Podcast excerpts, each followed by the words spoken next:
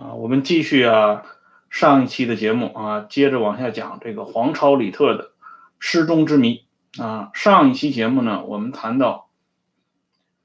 陈云把黄火清抬了出来啊，顺便呢，我们介绍了一下黄火清的这个个人的这个经历。陈云到了迪化之后啊，开始呢，逐渐做了一些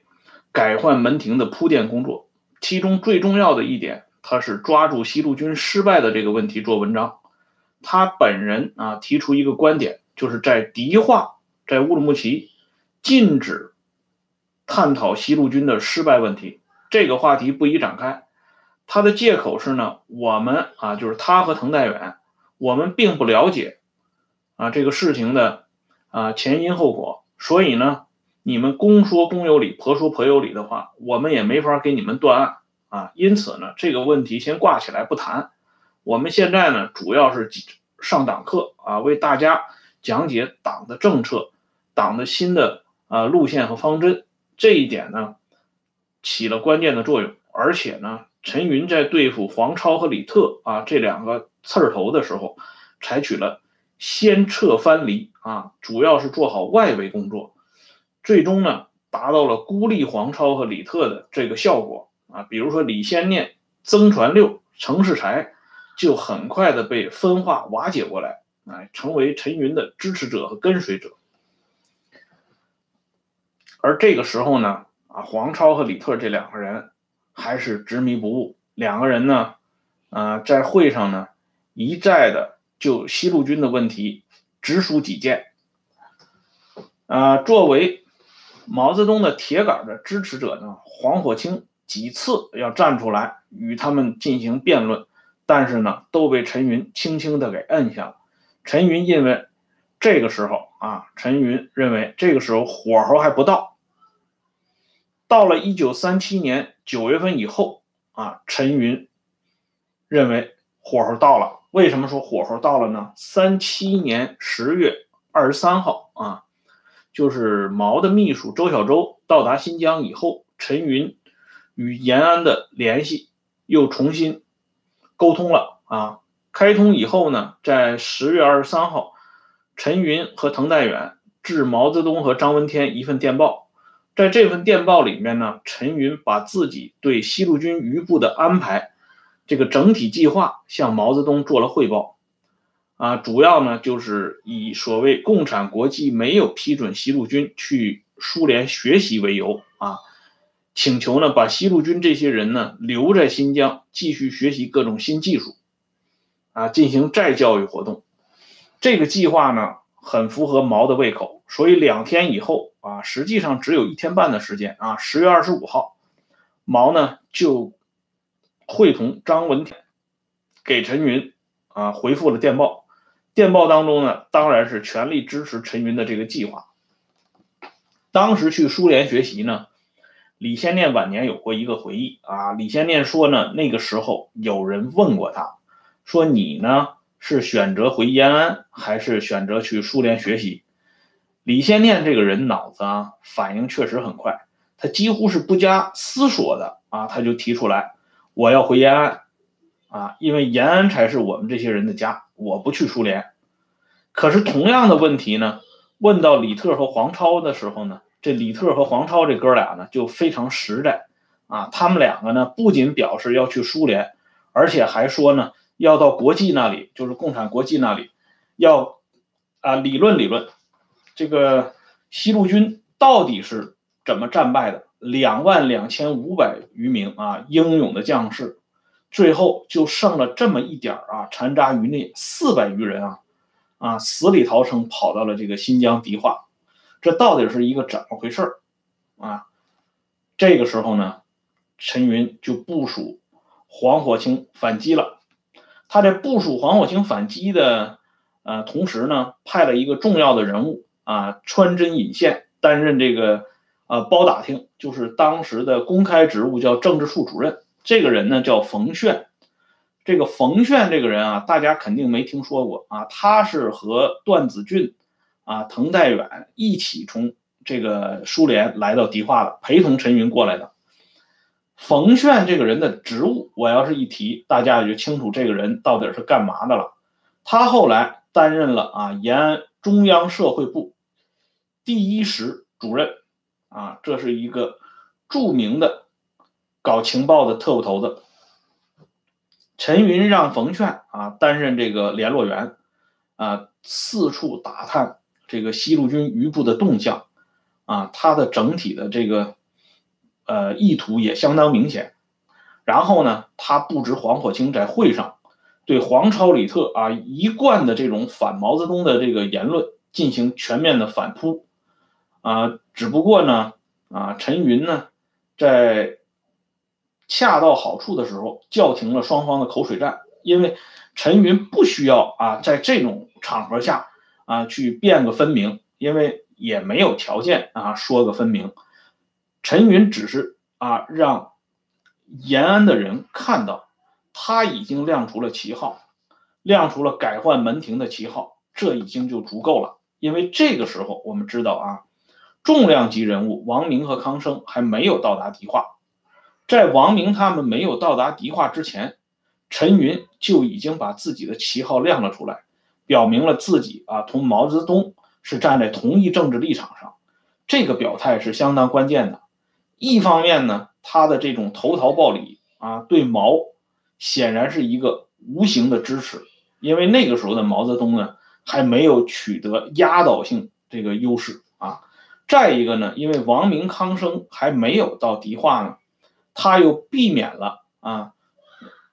在这些关键问题上可能会与王明、康生啊这个调门不太一致的这种尴尬啊，所以说呢，陈云这个人。在关键的时刻的处心积虑，那是一般人望尘莫及的。事实上呢，这种做法在陈云个人的历史上并不罕见。在一九七六年呢，怀仁堂政变之后呢，啊，大家呢还在忙于啊所谓的按既定方针办啊，在吹捧华国锋的个人权威的时候，陈云呢就非常早的提出来，应该啊把邓小平同志再一次的解放出来，让他。回到中央领导层来工作，那个时候的陈云呢，还是头衔至陕啊，仅仅是以一个副委员长的身份，啊，是是处于帮闲的这个状态下，但是呢，啊，陈云居然哈，就是想他人之不能想啊，提他人之不能提，第一个啊，把这个大旗啊，拥护邓小平的这个大旗亮了出来，所以呢。陈云最后啊，他能够取得到那样的政治地位和历史地位，这绝对不是偶然的。陈云之所以啊能够安排黄火清进行反击，除开他与延安啊已经取得了这个电讯的联系之外，还有一个原因，那就是几个重量级人物。到场了，那就是一九三七年十一月十四号啊，王明、康生这两个啊，被毛泽东称为昆仑山上下来的这个神仙啊，抵达了迪化。王明和康生这两个人在共产国际当中地位不是陈云啊、王稼祥、邓发这些人可以相比拟的，人家是正儿八经的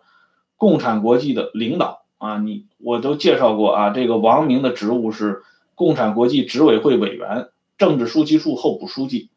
而康生呢是共产国际执委会候补委员啊。这两个大人物终于现身迪化了。这两个人到了迪化之后呢，陈云很快就把西路军的问题啊向他们进行了汇报。王明这个人呢，实际上是一个大而化之的人，他对很多具体的工作呢是不甚了了啊，而且呢他也没这个精神头去抓。但是陈云的这个汇报呢，啊，引起了康生的足够的重视。康生这个人啊，和陈云早有交集啊，这两个人是老熟人了。当年在上海的时候，共同受周恩来的领导啊，长期从事隐蔽战线的工作。而且在这方面呢，康生应该说比陈云的经验要丰富啊，因为康生本人在苏联期间呢，还专门受过这个内务部的这个科班的培训。啊，所以康生这个人平常，啊，他从他的这个饮食方面都能看出来，啊，有严重的这个苏联特务的痕迹。这康生的厨师啊，晚年有过回忆，啊，说康生这个早晨早餐吃面包的时候，他跟一般人吃面包不一样，啊，他从不吃第一口这个这个面包片上来以后，他不吃第一口，他总是想方设法让别人吃这第一口，别人吃了第一口以后，他才接着吃这个面包，而且呢，这个面包片呢，他一定要剩最后一口啊，哪怕只有一片面包，他也要剩一块留在盘子里，啊，就是说康生这个人。他的这些诡谲的作风，实际上是来源于他早年在苏联受训的，啊，这个这个后遗症啊。康生与陈云啊，这个时候啊，大家注意啊，没有王明什么事儿啊。这个时候主要是康生和陈云这两个人在商量关于黄超和李特这这样的这个人物应该怎么安排他们的去处。所以呢，当时康生和陈云定下的调子就是这两个人绝对不能放生啊！这个放生当时指的还是不能让他们跑到苏联人那里去告状。所以呢，当黄超和李特有一次啊，突然啊擅自准备跑到迪化领事馆，向苏联领事诉说自己的一番衷肠的时候。被康生和陈云给发现了，啊，遭到了及时的制止。秦福全的回忆呢，提到的其实就是这件事儿，只是秦福全呢，把一些重要的这个环节给搞混了啊。他说是这个李特和王超进入领事馆以后啊，又被康生给稳住了。康生去向王明汇报，最后呢，呃，用了这个。一条这个轨迹啊，把这两个人呢诱捕，然后呢进行秘密的处决，这个说的是不对的。但是这两个人呢，确实要到迪化的苏联领事馆告状啊，被康生和陈云给摁下了。然后呢，康生和陈云把这个商量好的方案啊，一股脑的托给王明。王明一看啊，他们两个都已经定盘子了，那王明也没什么。呃，意见呢？因为王明对这个李特和黄超也没什么好感啊，跟这两个人本来也不认识，而且王明那个时候呢，正是这个准备自己这张热脸啊，去贴毛泽东的那个冷屁股上啊，他是正一心一意的要跟毛取得统一战线，所以呢，这个时候，当他得知这个李特和黄超本来就是张国焘啊手底下的铁杆亲信的时候，他天生就产出。产生出一种这个反感啊，再加上这两个人又要到洋人那去告御状啊，那王明更更生气了。这个叫隔着锅台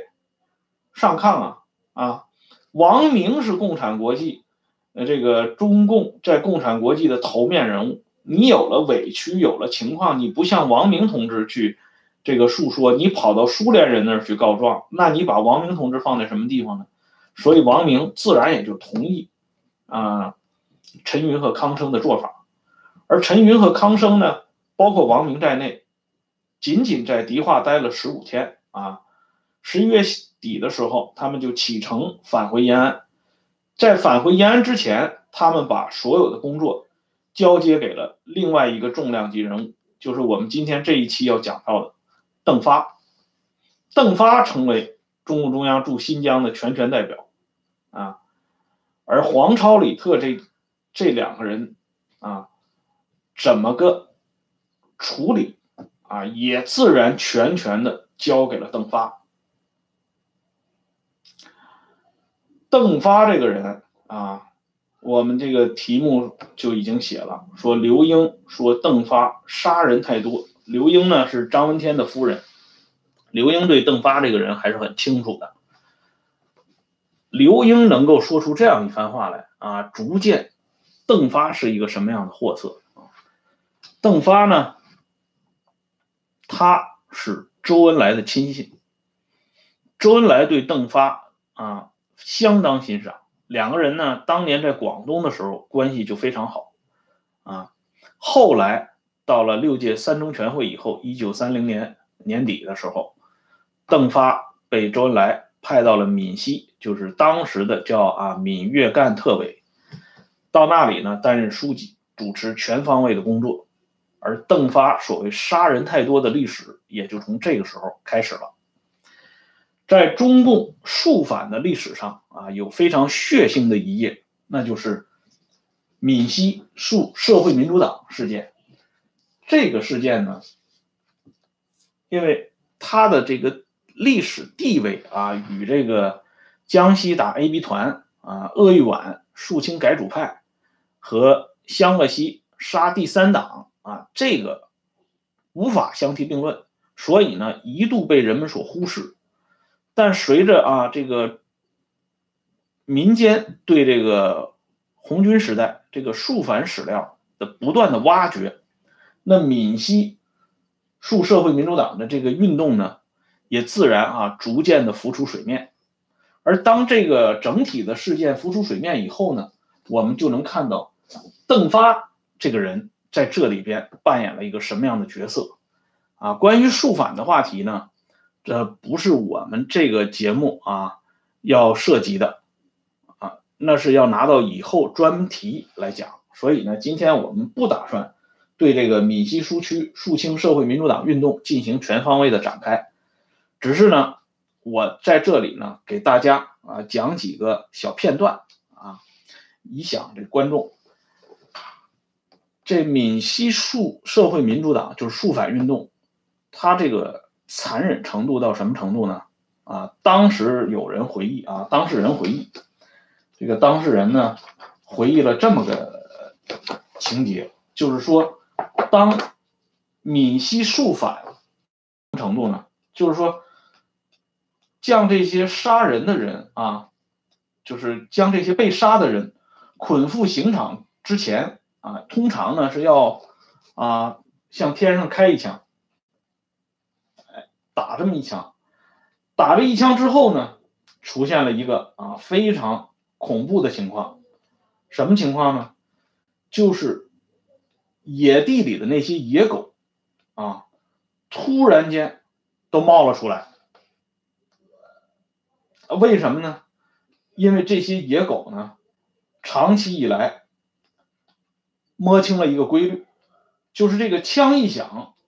很快呢，就要有一部分人被杀掉啊，当然就是暴尸荒野。于是呢，这些野狗啊，就有了开荤的这个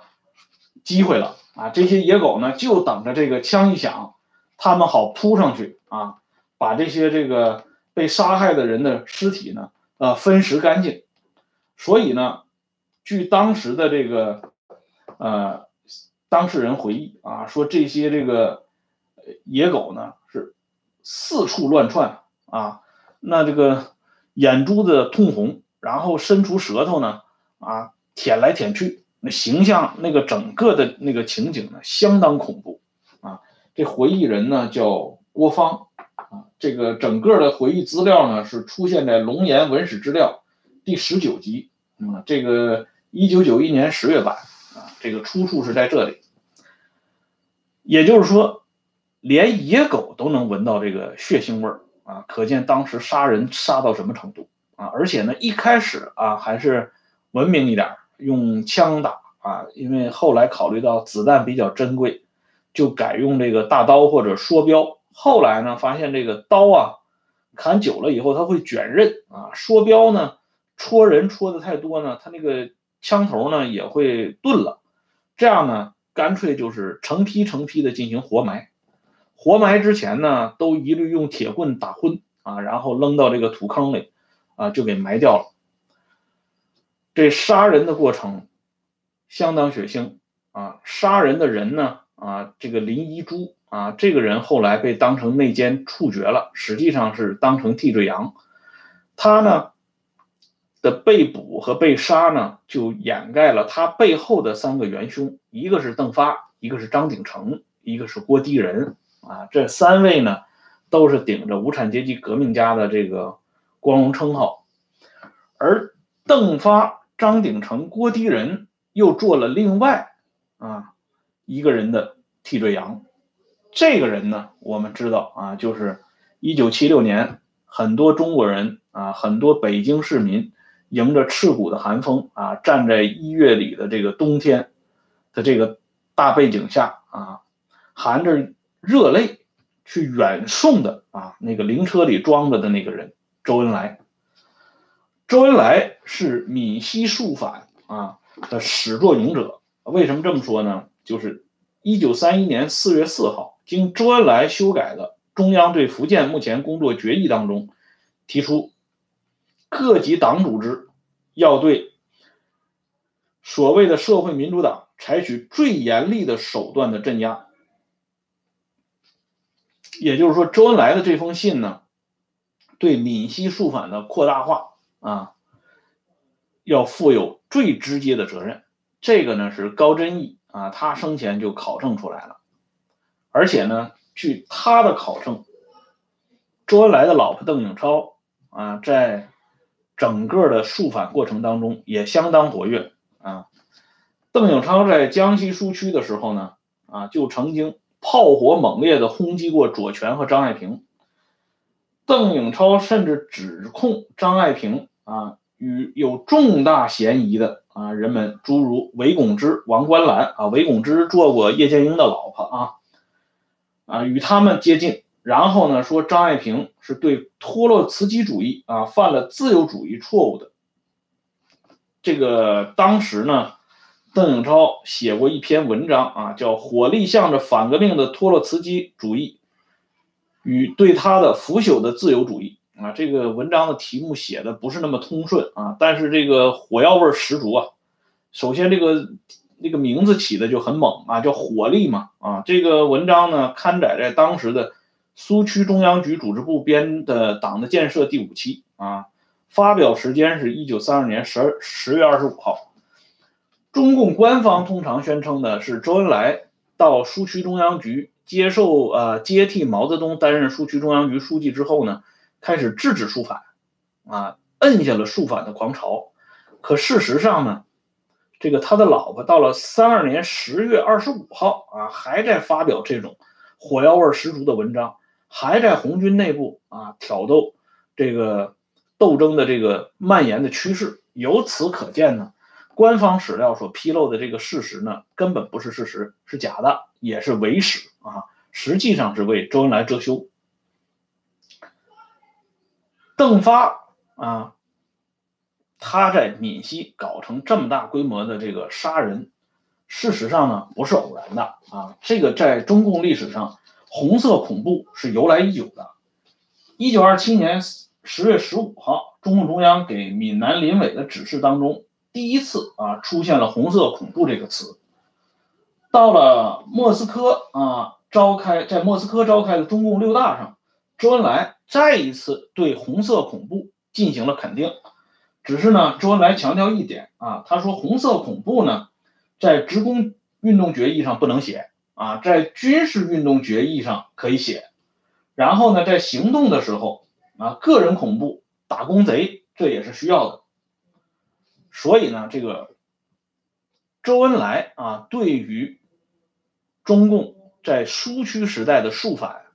他不仅啊不像官方史料所宣称的那样，他是灭火者，相反呢，他是重要的点火人之一。他与毛呢是沆瀣一气啊，两个人是穿连裆裤的啊，在肃反问题上，只不过是一个居于前台，一个是在幕幕后策划啊，不分彼此，而且呢。啊，不光是周恩来啊，次于周恩来的一些当时的响当当的人物啊，比如说中共中央政治局候补委员，号称农民大王的彭湃，他就有过一句名言，他说：“我们农民是没有法律的，刀子就是我们的法律。”这个话呢，这个彭湃说的这个话是徐向前回忆的啊。同样在闽西主持工作的这个邓子恢呢。他在总结闽西工作经验的时候啊，这个镇压反革命，他说这个办法是多种多样的，有些呢是直接枪杀，有些呢则是用借刀杀人的政策，有些呢则伪装成他自杀。我们现在都知道啊，互联网上传的一个呃最神奇的话就叫被自杀啊，这是这几年一直流传的一个新名词儿。可是大家不知道啊，这被自杀。这个发明被自杀的这个老祖宗啊，就是著名的无产阶级革命家邓子恢同志啊。这个邓子恢当当年大家知道啊，他在合作化的问题上还是坚持了真理的啊。但是就是这么一个人啊，他在早年投身革命运动，在红色恐怖这这个行动当中，他是扮演了这样的一个角色啊，发明了这个被自杀的这个东西。可能呢，也是啊，中共认为啊，邓子恢的这个话说的过于露骨啊，容易呢引引发歧义，所以呢，在这个二零零七年啊，这个大家看一下，二零零七年出版的人民出版社出版的《邓子恢自述》的时候，把邓子恢讲话关于被自杀的这段悄悄的给删掉了啊，他越不想让大家看的呢。其实呢，往往就是最关键的，所以呢，今天我特意给大家说出来。而那个时候呢，这个红色恐怖呢，发展到什么程度呢？就是彭湃啊，他所创立的海陆丰苏维埃政府，公布了一个杀人的条例。这个杀人的条例呢，规定有二十六种人是必须被干掉的啊。我给举一一些这个这个例子啊，比如说他认为。这个盲人啊，就这个眼睛瞎了的人杀啊，瘸子杀啊，这个看风水的杀啊，吃素的啊，念佛吃素的杀，哎，喝酒这个赌博的杀，然后这个保媒拉纤的杀，然后这个搞房产经济的啊杀，然后收房租的杀啊，在街上游荡没有正经工作的杀，哎，然后讨债的杀啊。至于说在清朝有过功名的啊，还在这个县衙里当过差的、当过兵的啊，给洋人办过事儿的，大中小各种地主，那就更是必杀啊！这就是当时啊所谓的红色恐怖的真实的写照啊！而且呢，中共的一些高层的人物对这种红色恐怖呢，还是意犹未尽。比如说啊，广州起义的领导人张太雷。啊，当时的中共中央政治局候补委员张太雷给中央的报告啊，直接就说了，说什么呢？他说啊，我们现在要放胆去干，不应该像以前太守规矩啊，不要有人耻，对土豪就应该乱杀，绝对不要害怕冤枉了啊！这是张太雷说的原话。而那个时候，苏区呢？流行的一首歌，这歌的名字呢叫《暴动歌》。这个《暴动歌》里头有两句啊，非常吓人的话，叫“一个不留情啊，人类庆大同”，就是都杀光，然后呢，人类就大同了啊。今天呢，我们听到这些话的时候呢，不免呢有些这个头皮发麻。但是那个时候呢，那可就不是头皮发麻了，因为脑袋都没了，哪有什么头皮呀，对吧？所以呢，邓发这么一个杀人太多的人。啊，他不仅呢没有得到清算，反而啊，他继续得到重用。周恩来到了中央苏区主持工作以后呢，把邓发调到身边来，担任了新成立的国家政治保卫局局长。这个国家政治保卫局啊，按照中共官方的解释呢，就是今天的中华人民共和国公安部的前身啊。就是说那个时候，邓发已经成了苏区的公安部的部长了，这是最早的公安部部长。啊，可见呢，邓发当时受到重用的程度，而邓发啊，在周恩来的指导下，又杀了一个重量级的人物啊。他当国家政治保卫局以后，杀了一个重量级人物，杀这个重量级人物，实际上呢，为邓发自己后来啊，他的这个政治命运呢，啊，投了一个关键的一个棋子儿啊，这也是后来。之所以毛泽东能够力排众议啊，始终力保邓发的根本原因，那邓发杀了一个什么样的人呢？我们下一期呢接着说啊，今天呢先说到这里，谢谢，再见。